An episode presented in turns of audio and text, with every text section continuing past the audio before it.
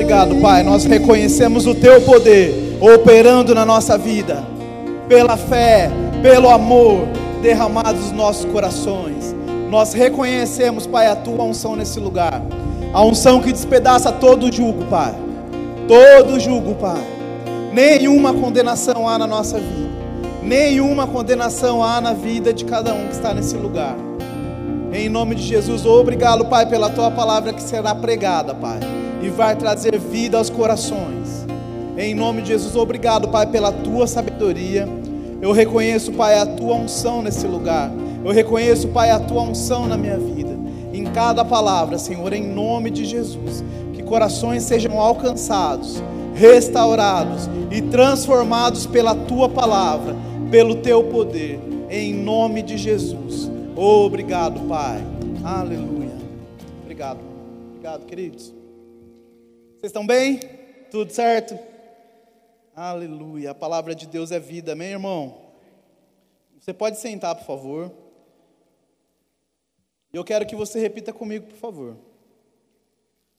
Eu tenho a mente de Cristo. Agora com mais convicção, eu tenho a mente de Cristo. Meu irmão, eu acho que eu já não precisava nem falar de mais nada. Sabe, o nosso tema hoje é metanoia.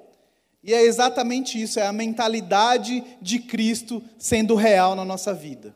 Pronto, falei, está encerrado. Meu irmão, é, e é interessante porque antes de, quando Deus estava tratando esse assunto no meu coração, eu vi um post do Luizinho falando sobre isso, né, Luizinho? Metanoia. Depois o Cauê falou na, na ministração dele de domingo, uma ministração maravilhosa. Se você não ouviu ainda, está lá no podcast. Eu falei, Deus, ele vai falar tudo que, né, que, que eu já tinha programado. E aí ele foi, ele falou sobre graça, uma graça verdadeira na nossa vida, uma ministração maravilhosa. Né, o Luizinho, se você não segue ainda nas redes sociais, lá tem algumas dicas de engenharia lá para você curtir. Ele está solteiro também, então se quem tiver interesse aí, mas, meu irmão, metanoia, quantas vezes a gente já ouviu falar sobre isso? Essa palavra grega que a gente vai descobrir daqui a pouco, um pouco mais dela. Inclusive, a gente está conversando, né, Lu? A Lu falou assim: nossa, dava para fazer uma série sobre isso, de tanta coisa que tem para falar. E é exatamente isso. Dá para fazer um, é muita coisa. Então, assim, se liga aí, eu vou tocar em alguns pontos. Se você ficar em dúvida de alguma coisa depois, me procura, a gente conversa, não tem problema nenhum. Tá? Vou falar algumas coisas aqui de passagem. E se alguma coisa te causar dúvida, me procura depois para a gente poder esclarecer. Eu não estou aqui para trazer condenação na sua vida. Eu não estou aqui para atrapalhar você. Eu estou aqui para ser um facilitador da glória de Deus para a sua vida. Amém? Amém. Aleluia. Então você sabe que você tem a mente de Cristo, sabe isso que você declarou. Agora que eu pedi para você declarar, está lá em 1 Coríntios 2,16, que diz o seguinte: Pois quem conheceu a mente do Senhor, o que possa instruir? Nós, porém, temos a mente de Cristo. Nós quem? Nós, igreja, nós nascidos de novo, nós que aceitamos o Evangelho de Cristo como verdade na nossa vida. Amém? E para a gente avançar um pouquinho mais, eu vou pedir para você abrir, por favor, em Romanos 12, 2. É um texto bastante conhecido, mas eu quero, faço questão que você abra para a gente meditar juntos sobre esse texto sabendo que esse é o ponto principal. Nós temos a mente de Cristo, a mente que transforma coisas, a mente que transforma maldição em bênção, a mente que transforma enfermidade em saúde, a mente que transforma caos em paz. Amém? Essa é a mente de Cristo, uma mente transformadora. Por onde passa, as coisas acontecem. Por onde você passar, as coisas têm que acontecer. Sabe, por onde você passar, o céu tem que tocar a terra, meu irmão. Sabe, a gente é muito acostumado a falar disso. Presta atenção aí, só deixa aberto em Romanos 12, 2, mas presta atenção aqui. A gente é muito acostumado a falar disso quando tem alguma conferência. Quem já ouviu aqui? Ah, vai ser a conferência tal, vai ser dias de céu na terra. Não é uma frase legal assim, né? Para a gente colocar lá no, no, no stories lá do Instagram. Né? É uma frase legal para a gente colocar lá. É, é, dias de céu na terra. Sabe, meu irmão? Dias de céu na terra é todo dia para você. Você tem a mente de Cristo, a mente que transforma, a mente que cura, a mente que liberta cativos. Sabe, a mente que faz coxo andar, que faz cego ver, está em você, meu irmão. Está em mim. Amém? Vamos voltar para cá. Romanos 12, 2. Não vivam como vivem, na, na linguagem de hoje. Não vivam como vivem as pessoas deste mundo, mas deixem que Deus os transforme por meio de uma completa mudança da mente de vocês. Assim, vocês conhecerão a vontade de Deus.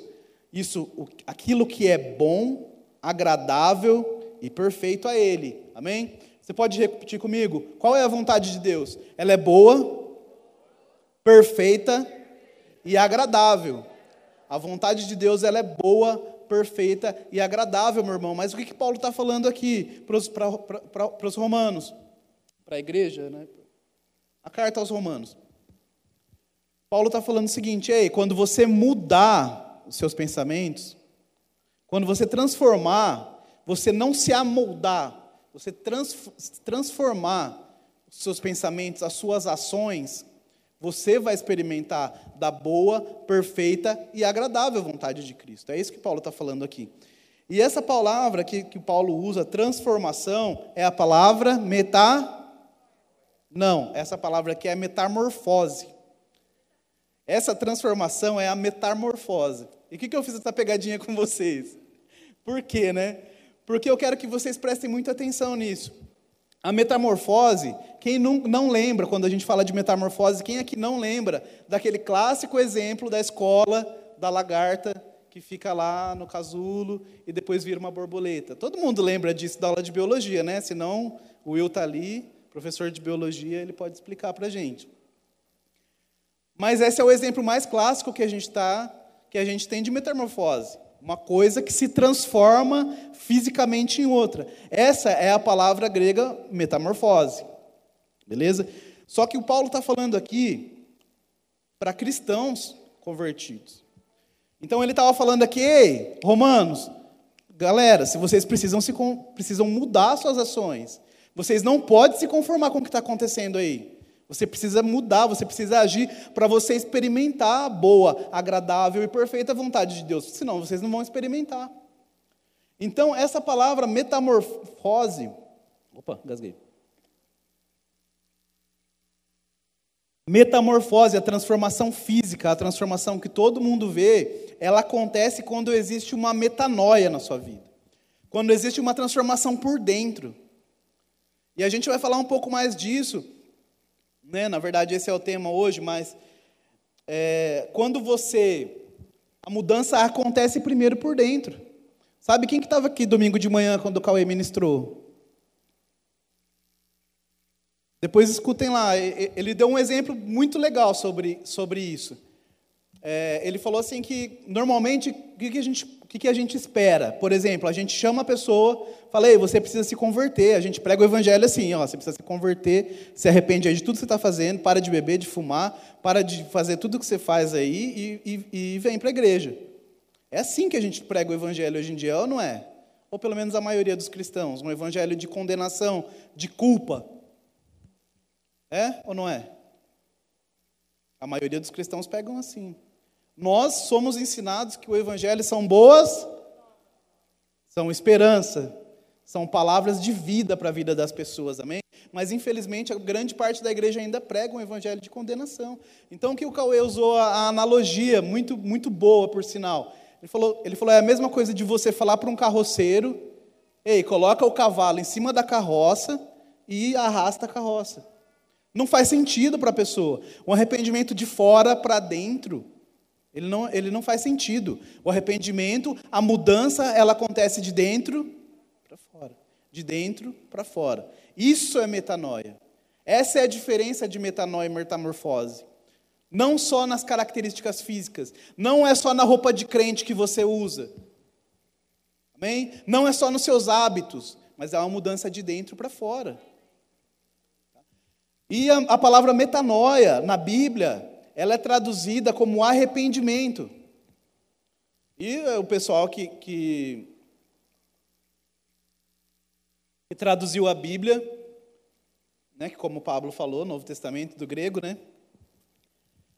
O pessoal que traduziu a Bíblia, eu creio que eles entendam muito mais de tradução do que eu. E, tal, e do que você também, eu acredito, né? João Ferreira de Almeida, tanto, tantas pessoas aí que, que trouxeram essa palavra durante tanto tempo para nós. Né? Desde os manuais gregos até a Vulgata Latina, passando por tantas tra traduções até chegar no que a gente lê hoje.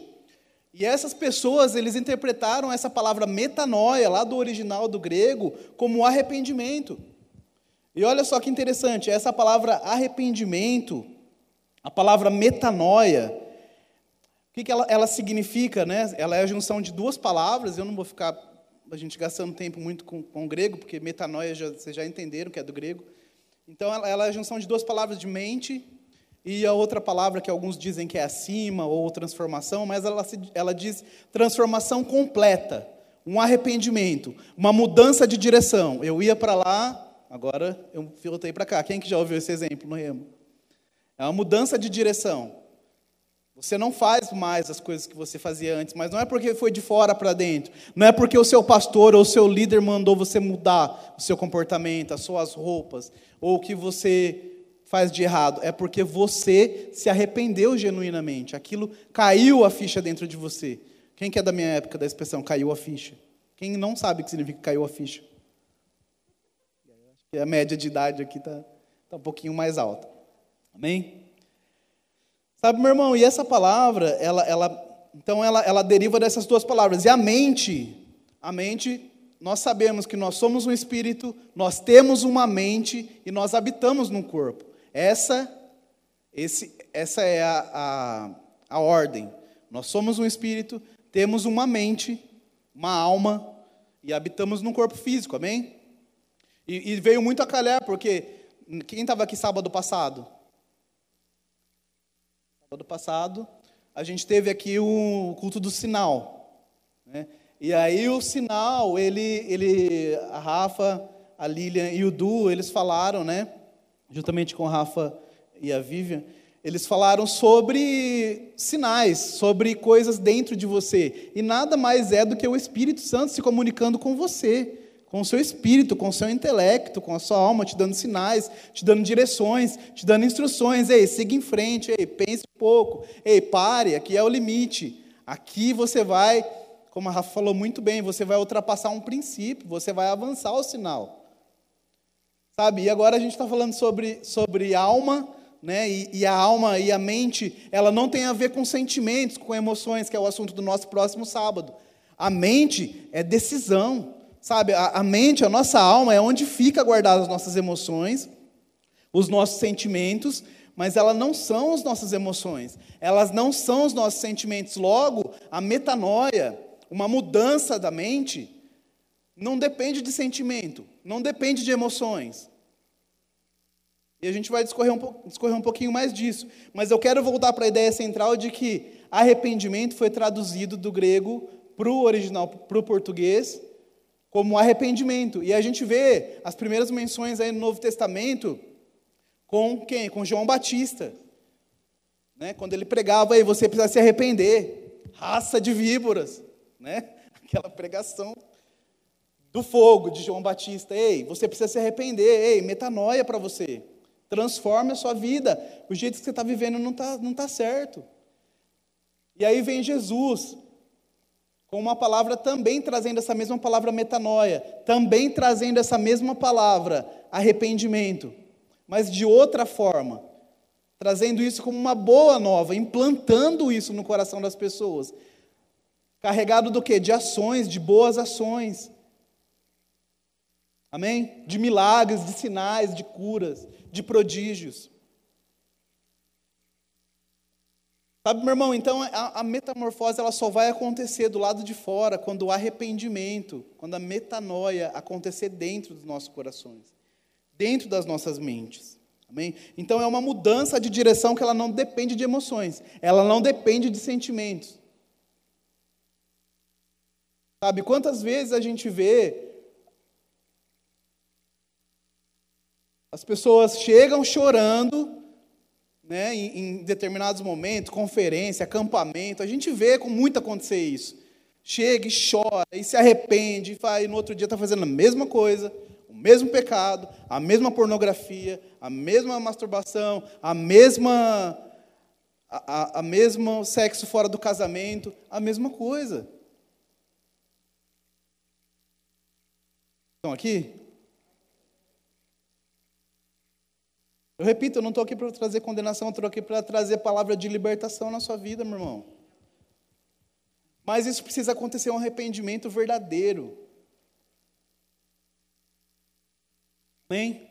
Vocês estão com muito sono? Quer que eu acenda a luz aqui? Aleluia. Vou voltar aqui. Então é uma mudança de direção, ela não depende de sentimentos, ela não depende de emoções, amém? Então, o verdadeiro arrependimento, eu marquei uma frase aqui de um, de um livro que agora a gente vai passar algum, alguns slides aí, eu espero que você consiga acordar um pouquinho mais. Mas é, eu marquei uma frase aqui do livro, do livro A Cultura da Honra. Alguém já leu esse livro aqui? Ele diz o seguinte: ó, o verdadeiro arrependimento é uma decisão mental de deixar o que desagrada a Deus e voltar-se para Ele de todo o coração, que é a nossa mente, a fim de seguir. Amém? Então, quando a Bíblia fala do coração, ela fala de duas coisas. Ela, ela fala da mente e ela fala do espírito do homem também. Muitas partes que é traduzido como coração é mente, e muita, algumas partes traduzidas como coração é o espírito do homem. Mas no, no contexto de coração, quem sabe que o coração é uma, uma bomba que pulsa sangue para o corpo, amém? Então aqui a gente está falando de mente, você voltar a sua mente para Deus, você voltar o seu coração totalmente para Ele, de forma que você não faça mais aquilo que você sabe que desagrada a Deus, aquilo que traz tormento para a sua vida. Eu falei de algumas coisas agora, mas quantos cristãos hoje vivem uma vida de mentira? Sabe, de falsidade, que não sabem andar no fruto do Espírito, que não tem paciência com as coisas, que anda ansioso, que anda preocupado, como alguém já disse alguma vez, que ficam meditando nas coisas erradas. Como o Yura falou muito bem da última vez, você fica meditando o mês inteiro no problema, né, Yura, na conta, aí chega no final do mês, você paga a conta e você ficou o mês inteiro sofrendo por causa dela. Mas chegou lá no final do mês, teve, chegou o dinheiro, você pagou e está tudo bem. Sabe, meu irmão, isso daí é ansiedade. É você meditar nas coisas erradas. Sabe, que tal você meditar na palavra de Deus? Que está acessível para você. Como a própria palavra diz que a palavra está na sua boca, ela está no seu coração, ela está perto de ti. Sabe, medite nas coisas que vêm do alto, medite nas coisas que vêm de Deus. Então, a mudança de mentalidade, a mudança por dentro, ela precisa fazer efeito para fora. Ela precisa trazer uma metamorfose. Amém? Oh, aleluia. E na carta de Paulo aos Tessalonicenses, ele fala isso. Né? Ele vai trazer, Paulo ele vai trazer essa palavra metanoia, e ele vai relacionar essa palavra metanoia com as obras da igreja de Tessalonicenses. Ele falou: Ei, eu percebi que vocês entenderam a mensagem. Eu percebi que vocês se arrependeram de verdade. Por quê? Porque vocês mudaram seu comportamento. Porque vocês não estão agindo mais como vocês agiam antes. Porque vocês não fazem mais as coisas erradas que vocês estavam fazendo antes. Então, Paulo ele reconheceu a mudança por dentro na igreja de Tessalonicenses, pelas obras que eles faziam, pela mentalidade deles que haviam sido transformados. E isso precisa ter um resultado do lado de fora. Isso precisa acontecer de forma genuína para as pessoas verem. Amém? Para que seja dado glórias a Deus. Só por isso, não é para você não, fica tranquilo. Então eu quero só a gente, eu falei desse livro A Cultura da Honra e eu recortei algumas algumas partes ali dele. Desculpa, eu não consegui fazer o slide mais bonitinho, mas vocês vão me vai dar para ver ali. É, eu recortei algumas partes ali que ele vai falar de mentalidade próspera. E antes de projetar, eu só queria falar para vocês o seguinte: uma mentalidade próspera, ela é muito confundida nos últimos anos na igreja. Por quê? Porque quem é um pouquinho. Eu tenho 36 anos, então quem passou já dos 30, ou está nessa fase, já ouviu falar ou já participou de uma época da igreja onde a prosperidade era pecado. Onde a palavra prosperidade era pecado, era proibido dentro da igreja. Por quê? Porque eu era um vermezinho de Jacó, eu era um pobre coitado, e vai chorando, geme chora, né? E batia na, quando pecava, eu batia nas costas, e eu tinha que todo dia aceitar Jesus, porque eu era um inútil um pecador.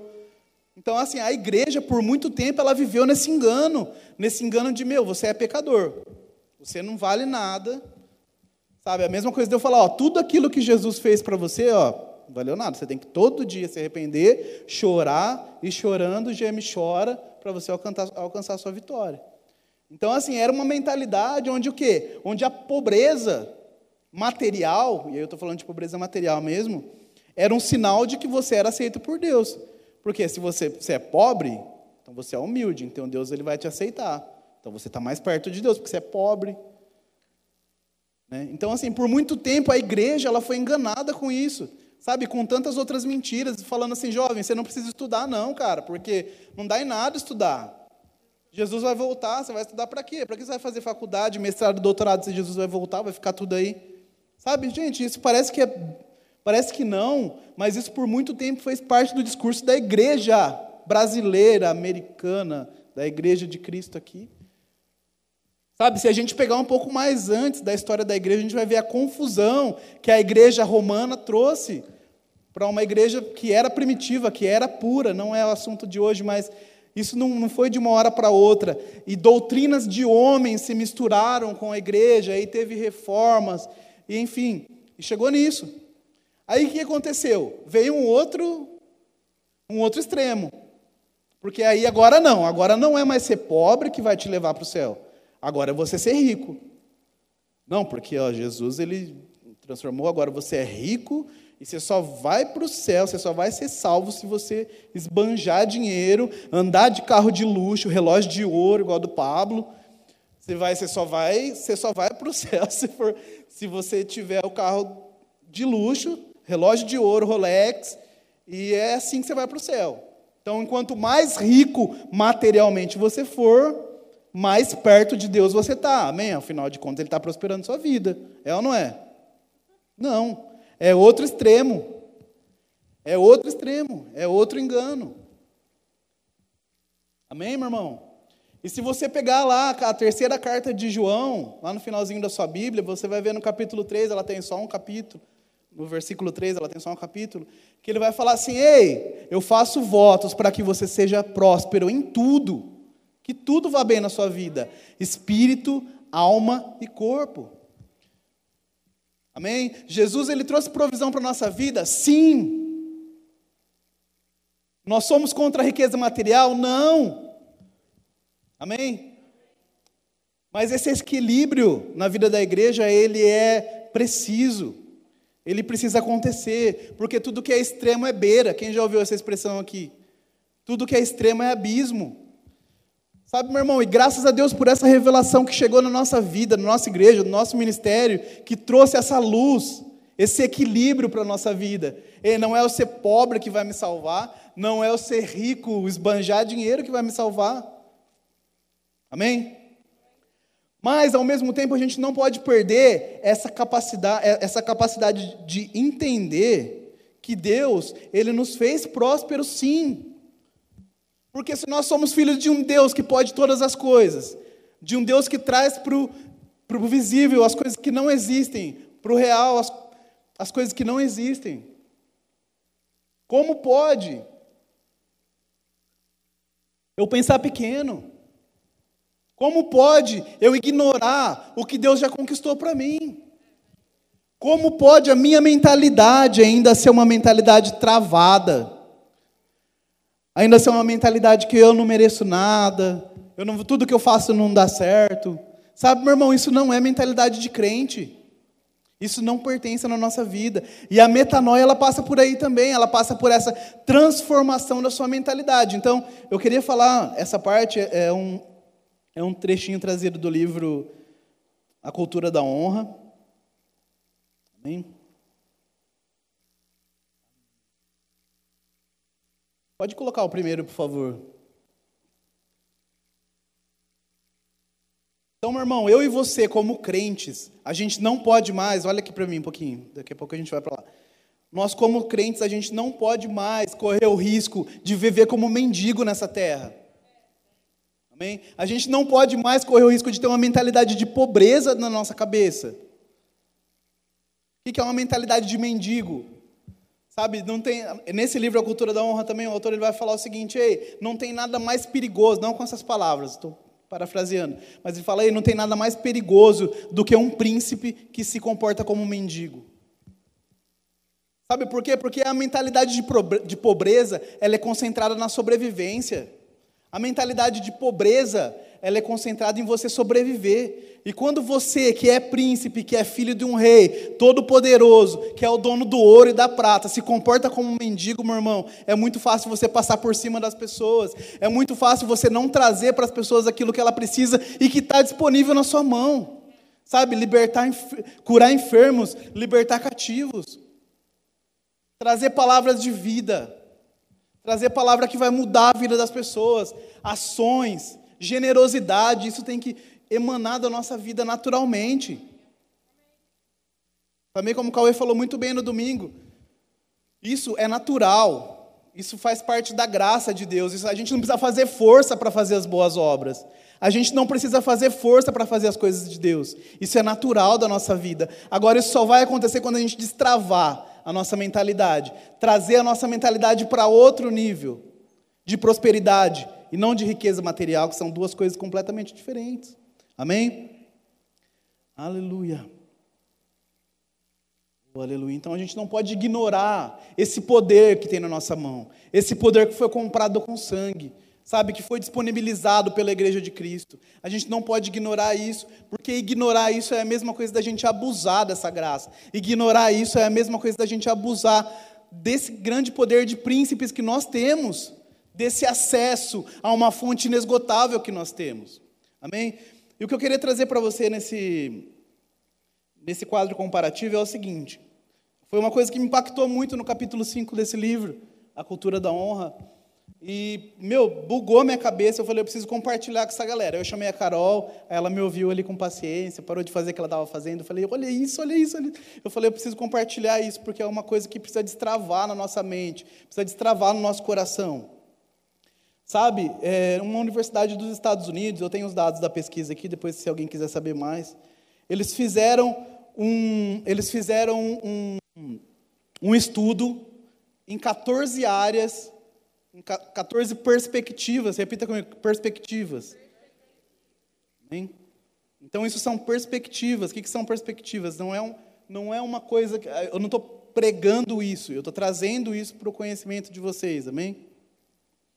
Amém? Eu não estou falando que quem é rico é melhor que quem é pobre. Não é isso. Classe média. É só para a gente enxergar. São perspectivas. Amém? Então, uma universidade dos Estados Unidos ela fez esse estudo 14 áreas da vida de, de algumas pessoas ali, das pessoas estudadas, claro, e em 14 áreas. E ela pegou lá bens, dinheiro, personalidade, como as pessoas que tinham um nível de vida pobre, classe média e ricos, como eles se comportavam em 14 áreas, em 14 perspectivas da vida. Para quê? Para estudar a mentalidade. Como essa pessoa pensa? O que essa pessoa pensa disso? Então, aí o que acontece? Claro, a gente não vai pegar as 14, a gente vai pegar só algumas aqui que eu selecionei, que na verdade é a mesma que, que o autor fala aqui. E olha que interessante isso. A primeira perspectiva, ele vai falar sobre comida. Então, ele vai falar assim: olha, nessa pesquisa, o que, que o pessoal que vivia numa linha de pobreza ela pensava, classe média e a riqueza. Ela pensava o seguinte: ele até brinca que ele fala, ei, eu trouxe primeiro comida porque comida é para a gente rir de nós mesmos. Porque quantas vezes a gente não pensa isso mesmo, né? Então, por exemplo, a comida, uma mentalidade de, de pobreza. A comida ela vai pensar, ela vai pensar o quê? Quanto, a quantidade é mais importante. Então eu vou lá onde eu pago pouco para me baldar de comer e tá tudo bem. Alguém se identificou? Não precisa levantar a mão. Sabe, meu irmão, eu estou falando isso aqui, é, são perspectivas. Amém? Uma pesquisa. Agora a gente vai trazer, claro, isso para a nossa vida espiritual. Então ele, ele fala algumas frases aqui que, que normalmente essas pessoas responderam. Que essa pessoa que tem uma perspectiva de pobreza, uma, uma desculpa, uma classe social.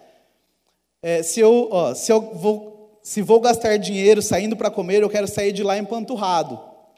Vamos ao self-service, vamos, vamos ao self-service, porque é um lugar onde você come de tudo o que puder por um preço único. Eles vão lamentar por ter entrado ali, com certeza. Sabe, meu irmão, e aí é, o problema da gente ter uma, uma mentalidade dessa, agora trazendo para o nosso contexto, trazendo para a nossa mente, é o que? Consumir, sobreviver, só. Dar pouco e querer muito das pessoas. Dar pouco e querer muito. Isso não é uma mentalidade de, cristão, de, de crente. Isso não é uma mentalidade de filho de Deus. Isso não é uma mentalidade de príncipe, não.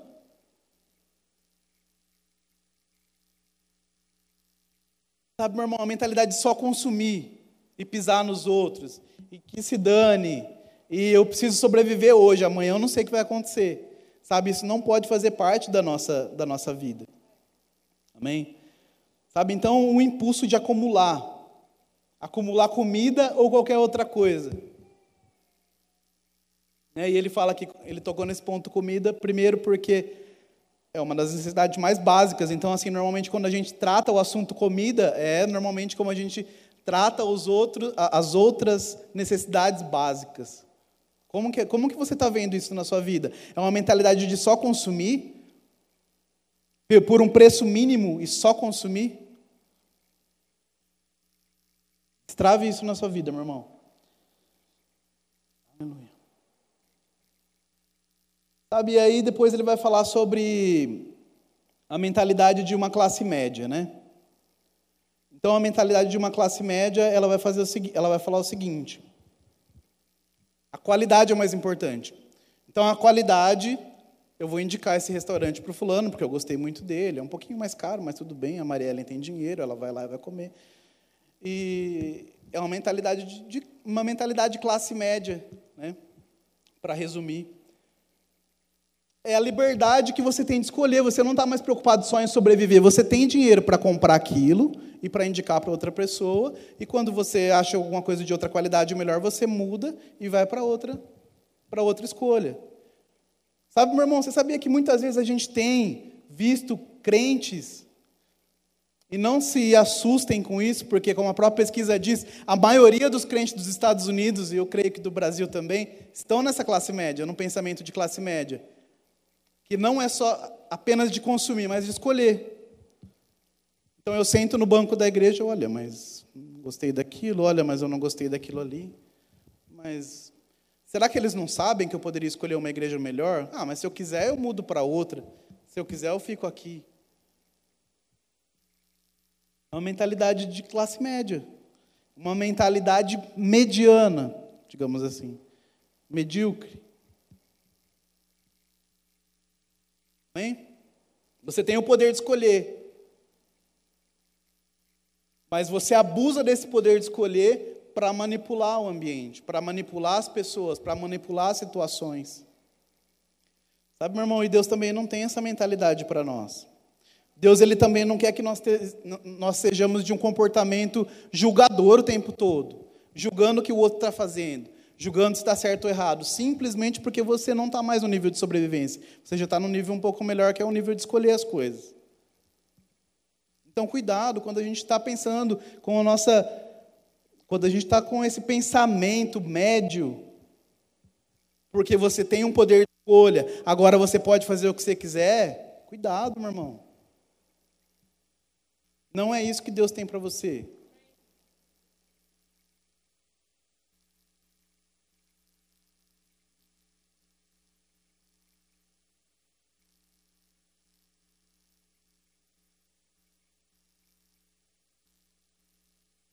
Vigia os seus pensamentos, meu irmão.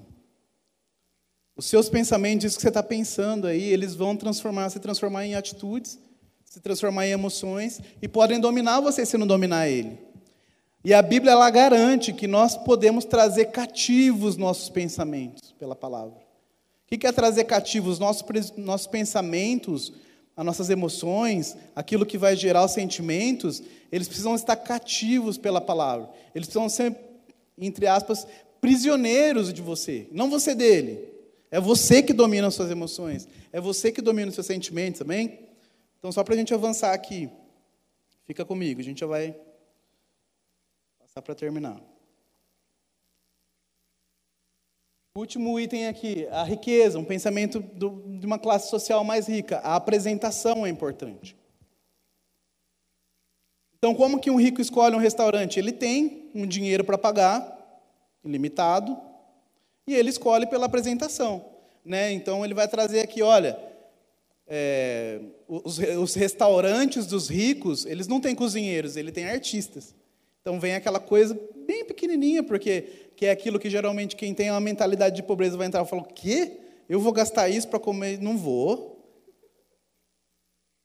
Então é uma obra de arte que está no prato, apresentação, coisa delicada. O cara depois passa no Mac, né? Sabe, meu irmão, então aqui ó, a gente vê o seguinte. E a apresentação é importante né, para os ricos.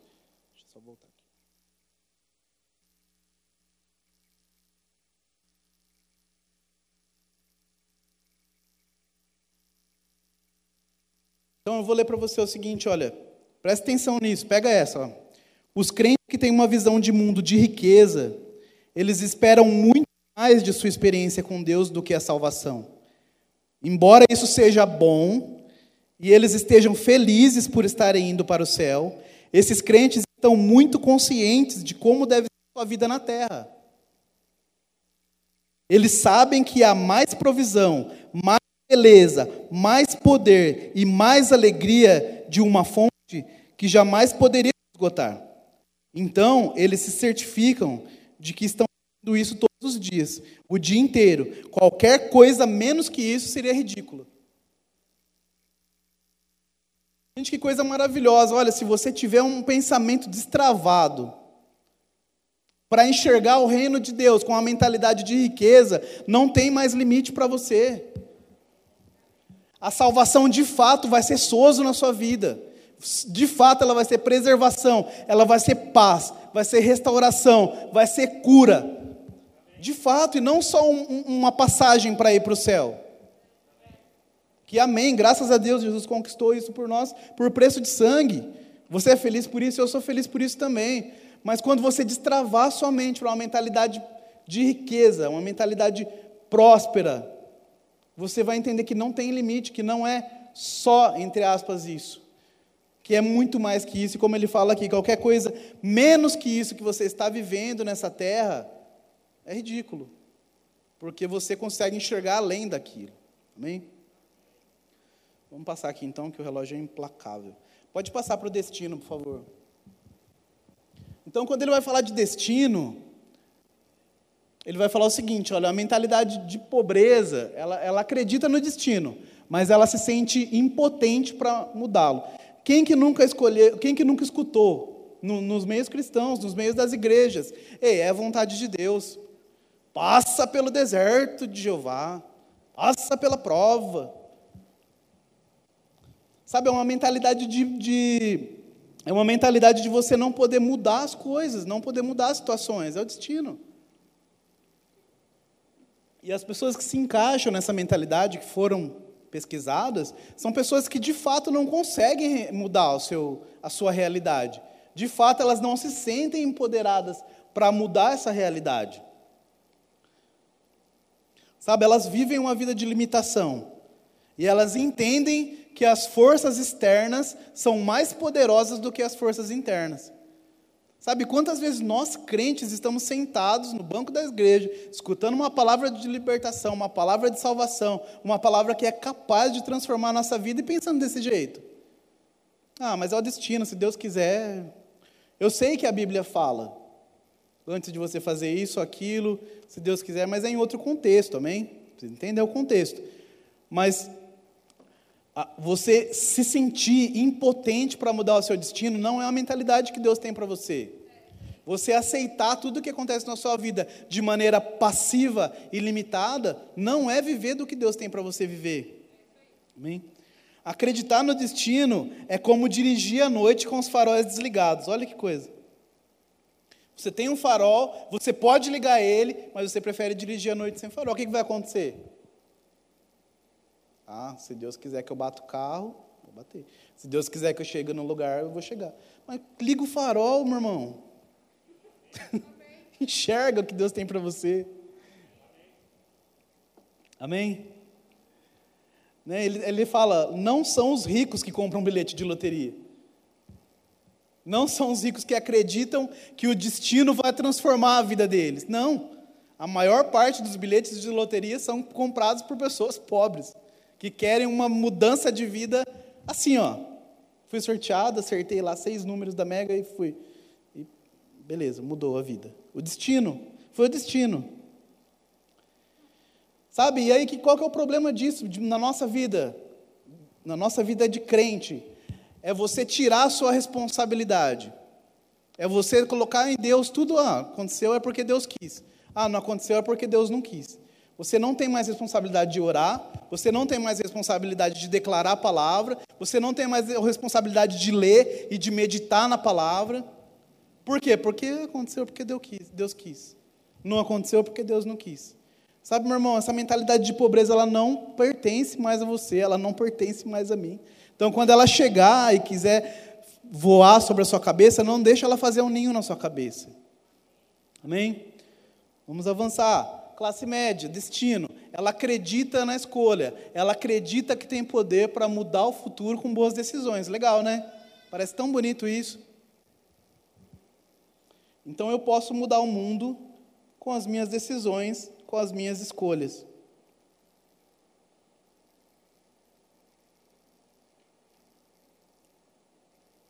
Mas você sabe que não é tão diferente da outra situação?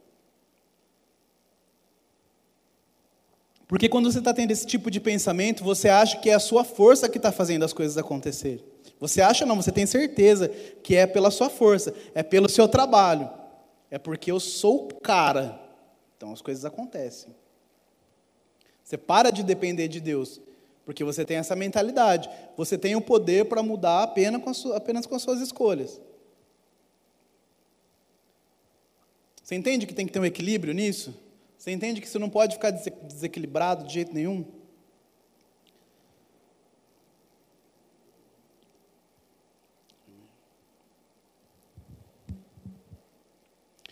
Quando se deparam com problemas, as pessoas da classe média esperam ser capazes de mudar um sistema ou a maioria das limitações a fim de seguir em frente com o desejo dentro delas. Ela, ela acredita que o sonho podem se realizar. Ela acredita que pode ter qualquer coisa que quiser, desde no sábias.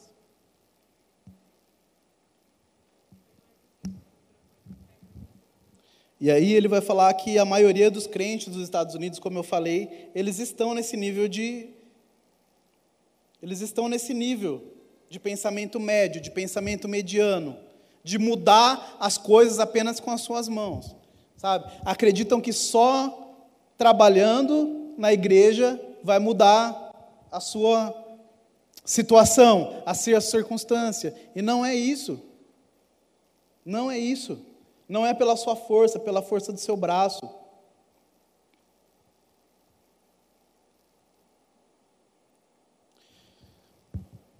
Sabe, a, a mentalidade de riqueza, ela é uma mentalidade de generosidade. Porque a, a, mentalidade de classe média, ela é uma mentalidade focada em si mesmo, você percebeu isso? Ela é uma mentalidade de que você só faz as coisas, você muda o seu destino e está tá tudo feito. Você é o cara no seu trabalho, você é o cara na sua escola e você muda o seu destino, mas ela é focada em você. Sabe, quem sabe aqui que o evangelho ele não é focado em mim? Ele não é focado só em mim. Ele é focado em alcançar pessoas. Então essa mentalidade de riqueza, como ele fala aqui, é a obrigação moral de agir dessa maneira, que está em francês ali, eu não vou arriscar. Né? Noblesse. É. Isso daí quer dizer o seguinte: alguém aí é craque no francês? O Luiz? Fala aí, Luiz. Então, o que está que que tá escrito ali? O seguinte: olha, é, é a sua obrigação de enxergar as pessoas, é a sua obrigação de ser generoso com as pessoas. É a sua obrigação de mudar a realidade, não por você. É de você usar o poder que você tem de mudar uma realidade, olhando a vida das pessoas, sendo generosa com as, sendo generoso com as pessoas. mudando o destino de outras pessoas. Amém? Isso, ele fala muito bem aqui que isso é uma visão de trazer o céu para a terra. Isso é uma visão apostólica, isso é uma visão profética. Sabe? Isso é uma mentalidade de riqueza no reino de Deus. Está tá entrando no seu coração isso, meu irmão? Senão eu paro. Sabe, meu irmão, a gente precisa destravar o nosso pensamento, sabe, o que a gente aprendeu naturalmente. Eu sei que você aí nos seus vinte e poucos, nos seus trinta e poucos, você ouviu e viu muita coisa na sua casa, na sua família, dos seus pais fazendo, aquela coisa de cortar o, como que é o, o frango porque não cabia no, no, forno e aí você faz até hoje porque você viu. Sabe, meu irmão, é hora de destravar isso na sua vida. É hora de ver que tem uma nova realidade para você, que tem um novo destino para você, que você pode alcançar a vida de pessoas que você deve alcançar a vida de, de, pessoas, sendo generoso, generoso com ações, generoso com palavras, mostrando realmente o Evangelho de Cristo com as suas ações. É, é isso que eu quero trazer dessa mentalidade para você.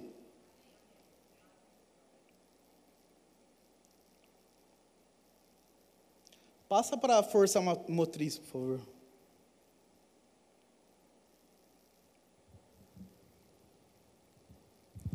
Só para a gente cortar aqui, porque o horário já, já foi.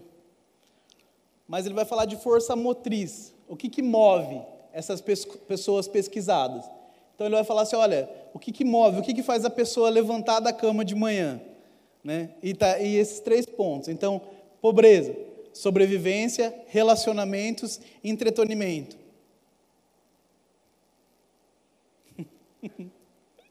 a vida das pessoas com essa mentalidade, com essa mentalidade travada, gira em torno dessas três coisas. Ela só quer se relacionar, se divertir e curtir a vida. Por quê? Porque já sofreram tanto que não querem nenhum confronto. Só quer buscar a diversão. Buscar o entretenimento.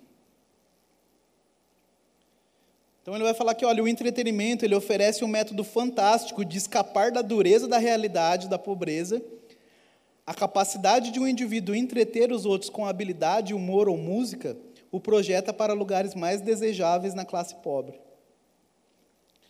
O valor do entretenimento e dos que atuam nesse ramo faz com que esse grupo produza ambos. Então, é focada nisso, relacionamento.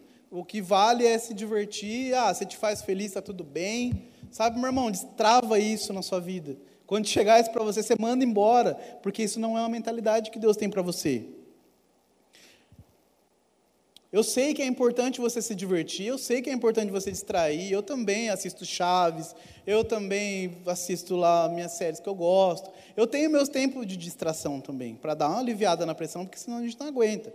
Sabe, mas eu estou falando de força motriz. Se isso movimenta a sua vida, se a sua vida gira em torno dessas coisas, comece a prestar atenção, comece a mudar a sua mentalidade, comece a reagir a essas coisas.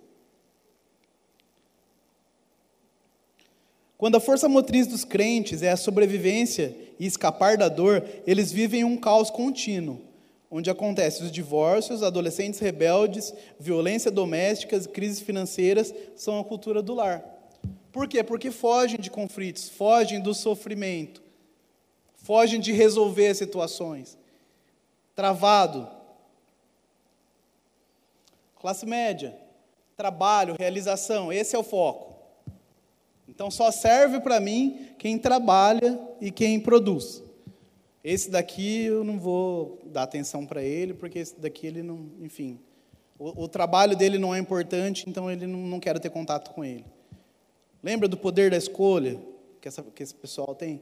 o poder de julgar, o poder de falar, ah, esse daqui é legalzinho, vou andar com ele, ah, esse daqui não é tanto. Também não é esse pensamento que Deus tem para nós. A classe média dá valor àqueles que estão trabalhando para contribuir para a melhoria da sociedade. Trabalhar duro, ganhar a vida está no topo do sistema de valores dessa classe, devido ao valor que ele dá às coisas, ao planejamento do futuro e à realização. Sabe, meu irmão, outra vez, qual é o perigo disso? Focado em si mesmo. não enxerga a realidade que está acontecendo em volta. Está tanto assim, quem já viu o cavalo? Assim, ó. O cara está produzindo, está prosperando, está indo bem, mas não está sendo bênção na vida de ninguém. Focado no seu trabalho, focado nas suas realizações, focado nas suas conquistas, também não é o que Deus tem para nós. Motivados pela realização, os crentes da classe média têm um evangelho de obras que os faz trabalhar para Deus. Ele lhes deu uma boa educação na igreja e agora espera que eles sejam trabalhadores de sucesso do seu reino. É assim que as pessoas enxergam trabalhar para Deus. E sim, você e eu somos chamados para boas obras, somos chamados para servir a Deus, mas não é nesse contexto, não é para nos gloriar, não é para pagar o que Deus fez por nós, afinal, a graça a gente jamais poderia pagar. Não existe um preço que a gente poderia pagar pela graça e pela salvação na nossa vida. E aí ele vai falar dos ricos, ele tem uma perspectiva financeira, política e de relações sociais. Então, os ricos ele tem uma força motriz que não faz muito sentido para as outras classes. Eles saem da cama de manhã para estabelecer e fortalecer suas conexões com os outros transformadores de mundo. Olha como isso, olha como isso é poderoso, meu irmão. Se você destravar a sua mentalidade para uma mentalidade de filho de Deus, e quando eu falo rico aqui, é uma mentalidade de filho de Deus, de um filho de Deus que não tem limite. Você consegue entender isso? E que é ilimitado para você o reino de Deus. Ele, ele entende que a, o poder está nas conexões. Então eu não trabalho para Deus, eu não, não sirvo a Deus porque eu quero pagar o que Ele fez por mim, ou porque eu sou muito bom mesmo. Não, eu sirvo a Deus para conectar pessoas com o reino dos céus. Eu sirvo a Deus para conectar pessoas a Deus. Eu sirvo a Deus para me conectar a Ele. Amém? É muito mais amplo, é muito maior. Aleluia. Então, os crentes que abraçam a prioridade e o poder das relações, eles investirão seu tempo e sua energia em construir relacionamentos com outros avivalistas e investirão em treinar seus filhos para fazer o mesmo. Outras gerações, outros jovens, outros adolescentes, os seus filhos, gerar essa conexão com Deus, gerar essa conexão com outras pessoas. Amém? Sabe, meu irmão, então eu coloquei, pode tirar, por favor. Eu coloquei esses, esses, na verdade são quatro, eu pulei uma por causa do tempo, mas eu coloquei esse estudo para vocês verem que existe um, um lugar onde a gente consegue destravar o nosso pensamento, onde a gente consegue destravar a nossa mentalidade em coisas que nem mesmo a gente enxergava. Sabe, coisas simples como comida, destino, força motriz, né, nossa motivação para fazer as coisas, visão de mundo, que é a outra, aquela parte que eu, que eu acabei pulando.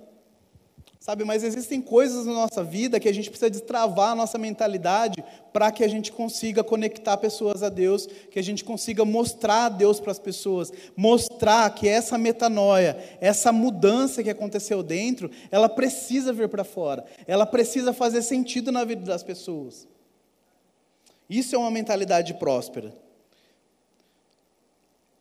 Aleluia. Sabe, meu irmão, eu e você, Romanos 5,17, nós somos chamados para reinar em vida. 1 Pedro 2,9 nos chama de raça escolhida, sacerdócio real. Em Colossenses 1,13 ele fala que nós fomos resgatados do império das trevas e transportados para o reino do Filho do amor de Deus. Isso é coisa maravilhosa, meu irmão. Sabe a diferença de um império e de um reino? Você faz parte de um reino, sacerdócio real, reinar em vida. Isso precisa fazer parte da sua vida. Isso precisa destravar coisas dentro de você. Aleluia. Aleluia. A gente não pode mais correr o risco de ser príncipe de ser filho de Deus e ter uma mentalidade de pobreza, uma mentalidade de mendigo, uma mentalidade travada em coisas que puxam a gente para baixo ainda, até hoje.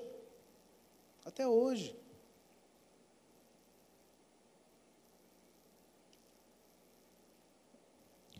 E para a gente encerrar, então, eu quero trazer para vocês alguns conceitos também. Então, é, eu falei um pouco desse livro, eu, eu estimulo você a ler esse livro, chama Cultura da Honra. Realmente vai tratar coisas que vai fazer, que vai mudar a sua vida mesmo, em você viver uma vida de honra, uma vida nos princípios, uma vida enxergando mesmo uma mudança de mentalidade, uma mudança de paradigma no que está acontecendo em volta de você. Além de ser um livro, claro, em linha com a palavra e um, um livro baseado na palavra, enfim.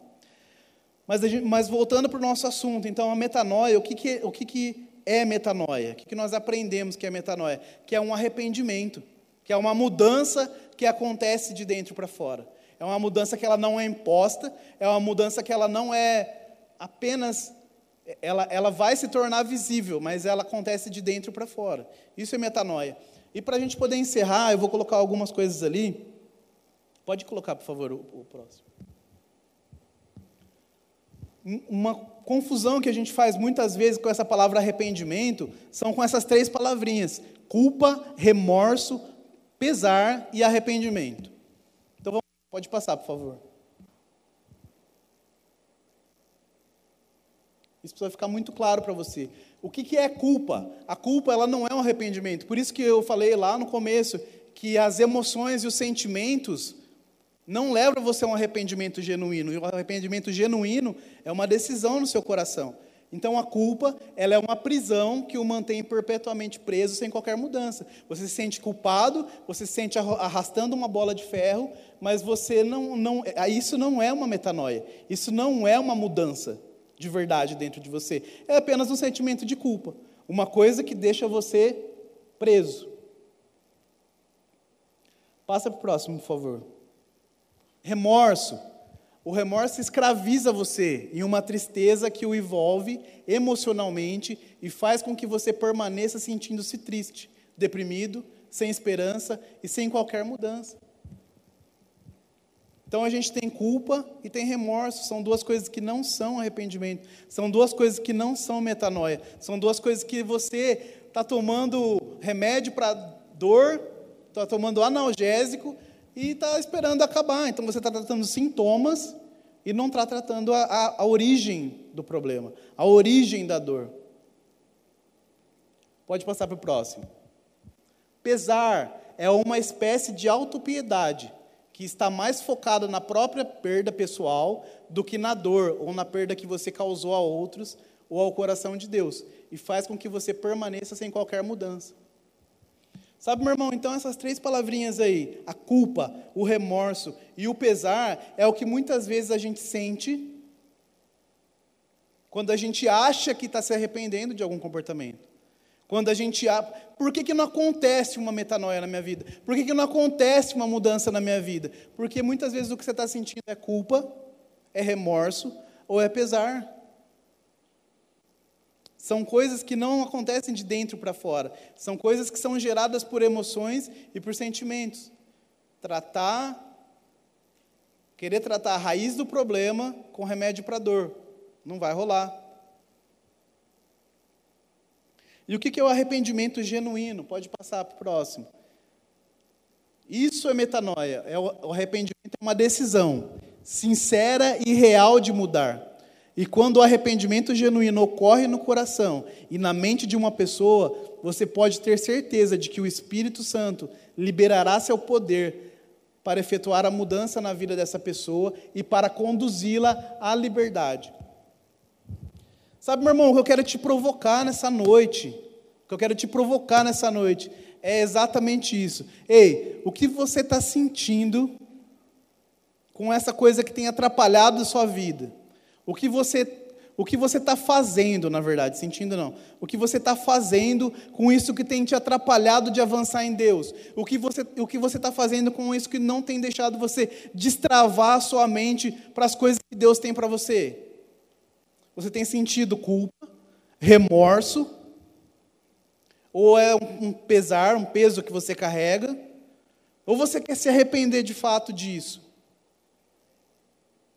Ou você quer ter uma metanoia na sua vida de verdade? Alô?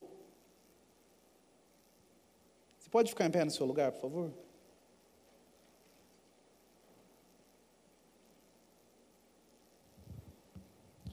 Sabe, meu irmão, deixa eu falar uma coisa para você: o Espírito Santo está dentro de você. Sabe, se tem alguém aqui que ainda não aceitou Jesus como Senhor e Salvador, você tem liberdade para isso, a gente pode te explicar isso, a gente pode orar com você aqui, você vai receber a salvação. Sabe, mas se você já é salvo, você tem o Espírito Santo dentro de você que te capacita, que te capacita para um arrependimento genuíno, um arrependimento verdadeiro que tem essa metanoia para você, sabe? Não vai ser mais essa coisa de que, ah, peca, se arrepende, Deus perdoa, mas eu peco, me arrependo, Deus perdoa, e aí eu tropeço, eu caio, eu levanto. Sabe, Deus tem para você uma vida de uma vida de vitória, meu irmão, uma vida de para você andar em pé, não é andar tropeçando, não. Amém. Tá fazendo sentido para você isso, meu irmão? Sabe quando a Bíblia fala da tristeza, segundo Deus, é exatamente isso. É porque o Espírito Santo dentro de você, ele vai comunicar coisas com você que você precisa mudar, mas quem vai tomar a decisão de mudar é você e eu. Quem vai tomar a decisão de fazer as coisas diferentes é você, meu irmão. Sabe, foi para a liberdade que Deus te chamou. Foi para a liberdade que Deus me chamou. E nós só vamos desfrutar dessa vida de liberdade para correr a nossa carreira, como diz Hebreus 12, quando a gente se livrar do peso e do pecado que nos assedia todo dia. Todo dia vai ter passarinho voando sua cabeça. Agora, quem vai impedir de fazer o ninho vai ser você.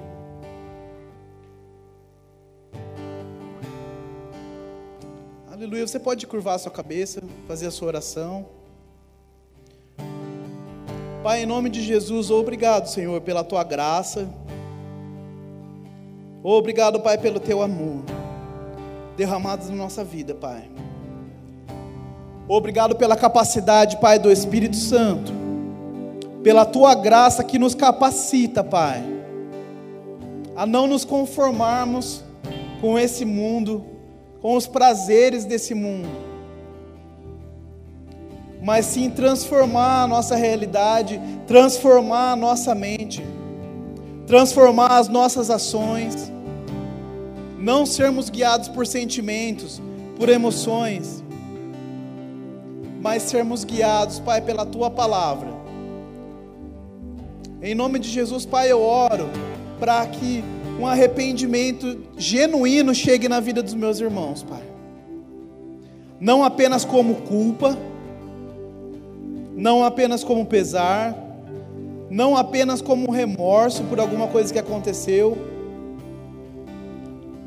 porque nós não somos guiados por emoções, nós não somos guiados por sentimentos, Pai, mas nós decidimos, nós decidimos, Pai, desfrutar cada dia da Tua graça do teu amor, da tua fidelidade na nossa vida, Pai. Eu oro, Pai, que essa palavra seja como uma lança, Pai, transpassando cada coração.